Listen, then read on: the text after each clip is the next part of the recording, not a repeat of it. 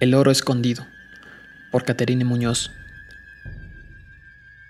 Desde la oscuridad de sus fauces, entre la espesa humedad tropical, oculto entre raíces y ramas vastas, musitaba a través de sus colmillos blancos el eco de una voz somnolienta que rodaba en el viento, haciendo vibrar sutilmente las lianas de los árboles, que actuaban como cuerdas de un arpa, evocando notas de arrullo para toda la jungla.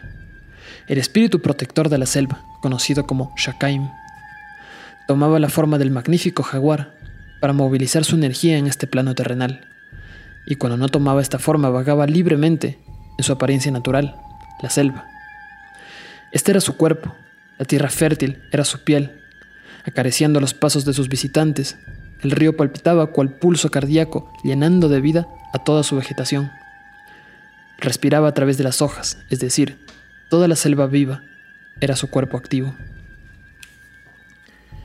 Esta entidad tenía la misión de proteger la jungla a través de los seres humanos, quienes lo escuchaban por medio de sus sueños, creando la simbiosis perfecta y equilibrada entre humanos, naturaleza y espiritualidad. El espíritu protector de la selva dormía plácidamente y en su sueño tuvo una premonición alarmante y maligna. Pudo observar que en un periodo cercano ingresarían a la selva virgen seres disfrazados con piel humana y ojos sin espíritu, sedientos de poder sobre la naturaleza, buscando el oro negro. Pudo ver sus manos manchadas de negro y rojo. Vio árboles ancianos caer con dolor. Vio que despojaban a los animales de su entorno. Vio también que los ríos eran contaminados. Escuchó gritos y llantos en lugar del sonido de la selva. Supo que la gente nativa fallecería de enfermedades desconocidas y poco a poco irían muriendo las personas que aún protegían y cuidaban la naturaleza. El espíritu de la selva se vio a sí mismo consumido, su cuerpo natural destruido, desprendido de sus partes vitales. Estaba agonizando y escuchó un grito fuerte, auxilio, que lo despertó de su pesadilla. En medio de la noche, el espíritu protector de la selva quedó impactado con la terrible premonición. Así que al no conciliar nuevamente el sueño, se posó en la rama del árbol más alto y con su vista a las estrellas musitó. Esto es algo espantoso. ¿Qué puedo hacer para contrarrestar el gran mal que el cosmos me enuncia? Debo evitarlo de algún modo. Entre pensamientos y meditación logró conseguir la respuesta indicada. Debía enviar un mensaje de ayuda a los únicos seres que pueden reconocer su existencia. Los únicos que pueden oír su inaudible voz, los niños de espíritu guerrero. Sin embargo, su rugido no vibraba tan fuerte en las lejanías de la selva, por lo cual era urgente encontrar a Arutam, el espíritu supremo, quien poseía la energía suficiente para que Shakaim logre comunicarse con todos los niños de espíritu guerrero. Necesitaba reunir a todos en una sola misión, salvar a la madre selva. Al amanecer, de un salto vigoroso, bajó del gran árbol, estiró su cuerpo y bebiendo un poco de agua fresca, partió camino a la jungla inmensa en búsqueda de Arutam. Shakaim no podía perder más tiempo, la jungla corría peligro. Así viajó varias lunas, y en su andar las estrellas eran cerillos que abrigaban la esperanza, y en la mañana el sol elevaba su canto sagrado para protegerlo en su marcha. Se aproximó al vientre de la jungla, atravesando la cordillera, montes, bosques. Siguiendo el cauce del río, buscaba la cueva de los tallos, lugar donde habitaba el gran espíritu. Cierto día, en su vuelo nocturno, un pequeño tallo vio al jaguar sagrado junto a la orilla de un río, abatido en la tristeza. El tallo amable y con muchos giros se acercó a él y le dijo, Espíritu protector de la selva, ¿eres tú? El jaguar respondió, Pequeña criatura, he tenido una visión escalofriante. Mi cuerpo se desvanecía en el viento y mis seres morían lentamente. No me queda mucho tiempo, necesito ayuda, o mi tierra se extinguirá. Espíritu de la selva, permíteme guiarte a nuestra cueva. Ahí habita aquel que nos dará una solución, expresó el tallo. Gracias, criatura. Por mi gente y mi selva iremos a buscarlo, manifestó el jaguar. De esta manera continuaron su andar, logrando llegar a la cueva de los tallos, lugar donde habitaba Arutam. Al ingresar a la cueva, el pequeño tallo mencionó, Arutam, necesitamos tu ayuda. Por favor, manifiéstate. Con una voz ronca, como si la irregularidad rocosa fuera su garganta, exclamó el Espíritu Supremo. Te estaba esperando. Tu amor por proteger tu selva y tu gente te han traído hasta aquí. Arutam se materializó en forma de un gran cóndor. Sus alas eran gigantescas y sus plumas se curvaban entre los vértices de la cueva. Su gran cabeza era dorada y su collar de plumón estaba formado por nubes. Entonces mencionó, No temas más, mis tallos me lo han contado todo, y a través de sus ojos me han enseñado tu trágica visión. Así que envía a mi tallo más valiente a buscarte y te guía hasta aquí. Shakai me expresó, Gracias Espíritu Supremo, necesito que mi tierra, mi selva, sea refugio seguro para mis criaturas. Mis habitantes padecerán debido a la gran avaricia. ¿Podemos proteger mi tierra, preservar la dignidad y pureza del ambiente? Arutam, al oír esto, le respondió, los guerreros de ayer y hoy serán los guerreros del mañana. Los que lleven la luz de la justicia le entregarán encendida a su descendencia. Ellos lucharán junto a ti por toda la eternidad, cumpliendo su misión de proteger su hogar natural. Escucharán tu voz y crearán una conexión cósmica, para lo cual enviaremos un mensaje a nuestros guerreros de hoy, quienes impedirán que los seres disfrazados de hombres lleguen a nuestra tierra y exploten el oro negro. No temas, jaguar sagrado. Los tallos escuchaban la historia posados sobre las rocas, intrigados sobre cómo el Gran Espíritu podría enviar este urgente mensaje a los niños y cómo cambiarían el futuro caótico. Arutam empezó a caminar en la cueva, buscando algo, mientras mencionaba con voz planificadora. Usaremos los sueños para comunicarnos con los niños de espíritu guerrero, y así escucharán la voz del espíritu protector de la selva, cumpliendo la misión de salvar nuestra tierra sagrada. Tomó con sus largas garras cuatro plumas de tallos diferentes y las empapó en un estanque en el cual se bañaba la luna cuando tomaba vacaciones. Un poco de barro mezclado con orquídeas, y al mencionar un hechizo, estos objetos se convirtieron en pétalos de flores envueltas en un cristal de agua. Los tallos estaban admirados por la magia que presenciaban sus ojos nocturnos. Estaban a la expectativa del siguiente movimiento que daría.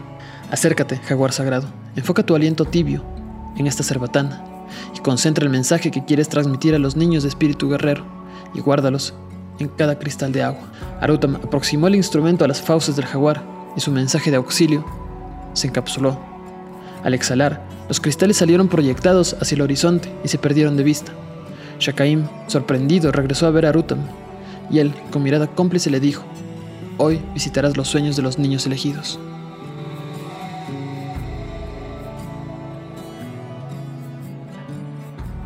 Felipe dormía en su cama, cubierto con su mosquitero.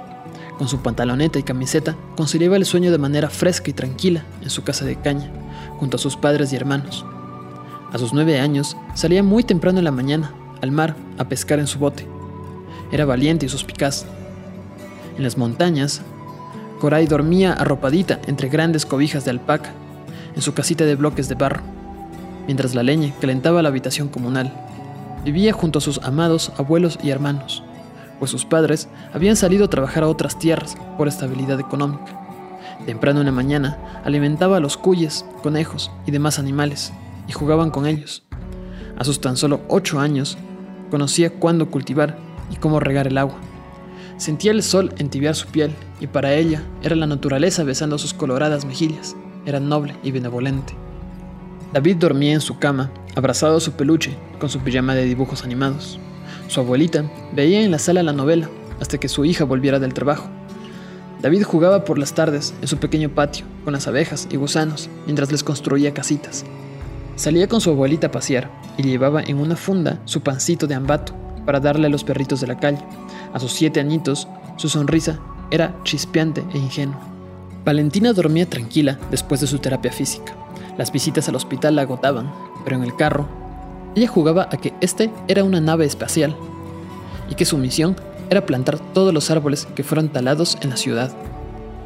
Su papá ajustaba sus horarios para acompañarla mientras su madre cuidaba a sus hermanos. Valentina deseaba con todo su corazón que la naturaleza no sintiera el mismo dolor que ella sentía cuando le colocaban inyecciones. Las comparaba con la última noticia que escuchó del negocio de su padre, extraer una cosa llamada petróleo. Su empatía e imaginación eran enormes para sus ocho añitos. Yanukua dormía en calma tras su ritual de ayahuasca, que la comunidad había celebrado para conectar con los espíritus. Después de un gran día trepando árboles y comiendo chontas con sus amigos, era libre y muy cauteloso. A sus 10 años era un niño muy valiente y sus manos acariciaban los árboles con gran respeto. Los cristales de agua se posaron en la frente de cada pequeño dormilón. Sus sueños se colorearon de un azul verdoso y una sombra tomaba la forma de un animal en cada uno de los sueños de los niños. Un monito juguetón, una serpiente magnífica, un tapir curioso, un ave sublime, un delfín rosado. Cada uno tenía la voz del espíritu protector de la selva, mencionando el misterioso mensaje. Escuchen mi voz, niños guerreros, no teman. Soy el espíritu protector de la selva. Recurro a ustedes en busca de ayuda. Su nobleza de espíritus y la naturaleza los conectó directamente con el siguiente deber. Acompáñenme en un viaje onírico, eleven su espíritu y permítanme dirigirlos a la madre selva. Los niños no sintieron miedo, estaban seguros y confiados, reconocieron la voz que les hablaba. La habían escuchado antes, cuando jugaban con los animales y protegían a las plantas, así que partieron guiados por los animales de su sueño hacia la cueva de los tallos, donde estaban esperándolos Arutam y Shakaim. Al llegar, los niños guerreros percibieron la presencia magnífica de la madre selva. Se sentían honrados y felices. Incluso algunos acariciaron a los tallos de la emoción. Niños guerreros, sean bienvenidos a la cueva de los tallos, mi hogar. Gracias por responder a nuestro llamado. Necesitamos de su ingenio para salvarla, y ustedes son los indicados para impedir la gran desgracia que se avecina. Ellos vienen por el oro negro, y no podemos permitir que su extracción llene nuestra tierra de dolor y miseria mencionó Arutam. Los niños se miraron confundidos al no saber qué era el oro negro, y el pequeño David, con una voz tímida, preguntó, Disculpe, señor Cóndor, ¿qué es el oro negro? Valentina, al escuchar la pregunta, recordó lo que su padre había dicho en una reunión de trabajo y se adelantó a responder. Perdón, señor Cóndor. Creo saber qué es el oro negro, y si me permite, puedo responder. El cóndor asintió con su cabeza dorada y la niña explicó. Mm, Escuché a mi padre decir que es una sustancia un poco líquida, de color negro, conocida como petróleo. Le llaman oro porque es muy valiosa para los señores de Eterno con los que habla. Shakaim acotó, exactamente como lo mencionaste, Valentina. Pero además, su extracción causaría grandes males a nuestro medio ambiente y a las criaturas que lo habitan.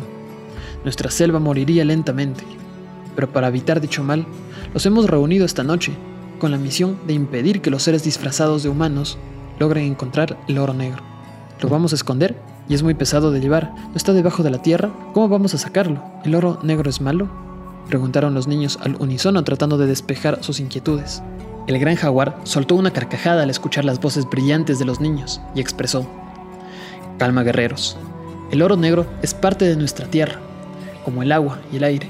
Es importante ya que forma parte de su cuerpo natural por eso no podemos eliminarlo, pero sí podemos ocultarlo, y gracias a su creatividad e inteligencia encontrarán el mejor escondite para él.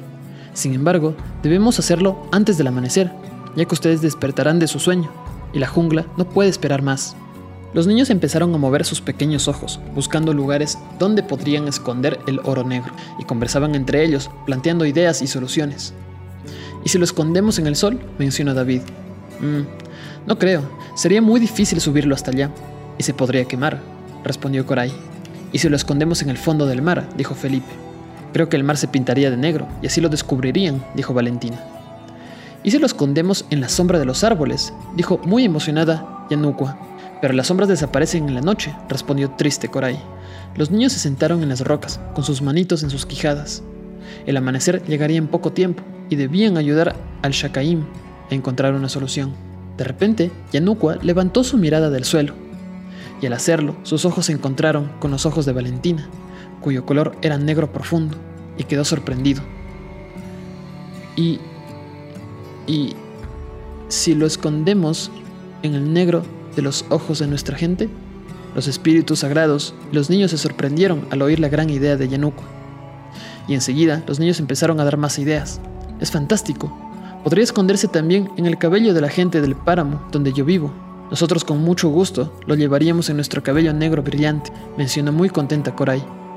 Y también puede ser en la piel negra de mi gente, que vive junto al mar, y podríamos acariciarla, mencionó Felipe. Yo quiero que se escondan mis pestañas largas y cejas finas, para que me acompañen en mi lucha contra mi enfermedad, y me dé la fuerza de la naturaleza, dijo con voz fascinada Valentina. Qué hermoso escondite, en nuestro cuerpo llevaremos una parte de la madre tierra, y cuando caminemos tendremos su latir en nuestra piel, en nuestros ojos, en nuestras pestañas. El oro negro de la selva brillando en nosotros. Seremos uno solo por siempre, expresó David. Arutam y Shakaim escucharon con admiración el gran escondite que habían encontrado los niños guerreros. Entonces Shakaim pidió amablemente a un tallo que tomara de la jungla un puñado de tierra fértil y lo trajera a la cueva. Al llegar el ave, Shakaim tomó con sus garras la tierra y le pidió permiso a la madre selva para transmutar el oro negro al cuerpo de sus habitantes. La tierra empezó a vibrar y los niños asustados se abrazaron entre sí. Arutam los cubrió con sus alas y les brindó calma. Del piso de la cueva se abrió una pequeña fosa, por la cual brotó el oro negro a la superficie, y los niños vieron su maravilloso color. Este tomó forma de una nube negra, brillante con destellos, y se elevó por los cielos en búsqueda de su nuevo refugio. Mientras dormían los habitantes del país, el oro negro se resguardó silenciosamente en el cabello, pestañas, ojos y piel de cada uno de ellos. El oro negro se sintió abrigado y seguro en su nuevo hogar. La belleza de su gente aumentó al proteger la madre selva en su ser. El cielo tomó colores naranjas y amarillos. El amanecer estaba próximo a llegar y los niños debían despertar de su sueño. Así que los espíritus sagrados tomaron las últimas estrellas que aún dormían en el horizonte y las obsequiaron a los niños guerreros por su magnífica labor. Los tallos brincaban de felicidad junto a los niños. Celebremos todos, la jungla guardará su valor y dignidad intacta gracias a los niños guerreros. Mi cuerpo natural y mis criaturas agradecerán su misión. Niños guerreros, su luz de justicia y protección brillará por la eternidad. Siempre oirán mi voz en la naturaleza, dijo con bondad Shakaim. Niños guerreros, es hora de partir. La selva les brinda su gratitud Ahora los animales de sus sueños les guiarán nuevamente a sus hogares. Nunca cierran sus manos ni corazón a la naturaleza, porque ella siempre los abraza. Mencionó Arutam mientras los niños partían al alba. Ya es hora de despertarse. Los niños abrieron los ojos en cada uno de sus hogares y se sorprendieron inmensamente al reconocer el oro negro en los ojos, cabello y piel de sus familiares. Tenían un brillo extraordinario y saltaron de alegría al ver que la magia de su escondite resultó a la perfección. Los días pasaron, los empresarios y sus maquinarias tuvieron que cancelar las extracciones al no encontrar petróleo en todo el territorio. La fauna y flora de la selva se mantuvieron perfectas y sus habitantes cumplieron sus ciclos naturales, siempre velando por el equilibrio sagrado, humanos, naturaleza y espiritualidad. Los niños, cada noche antes de dormir, recordaban su gran sueño, y planeaban para el día de mañana nuevas aventuras que buscaran cuidar la naturaleza junto a sus amiguitos. Más manos se sumaban para protegerla, y el espíritu de la selva volvía a dormir plácidamente entre sus ramas y raíces vastas. Entre la espesa humedad tropical y su voz somnolienta hacía vibrar sutilmente las lianas produciendo una tonada de arrullo que cubría toda la jungla, y así todo volvió a su calma.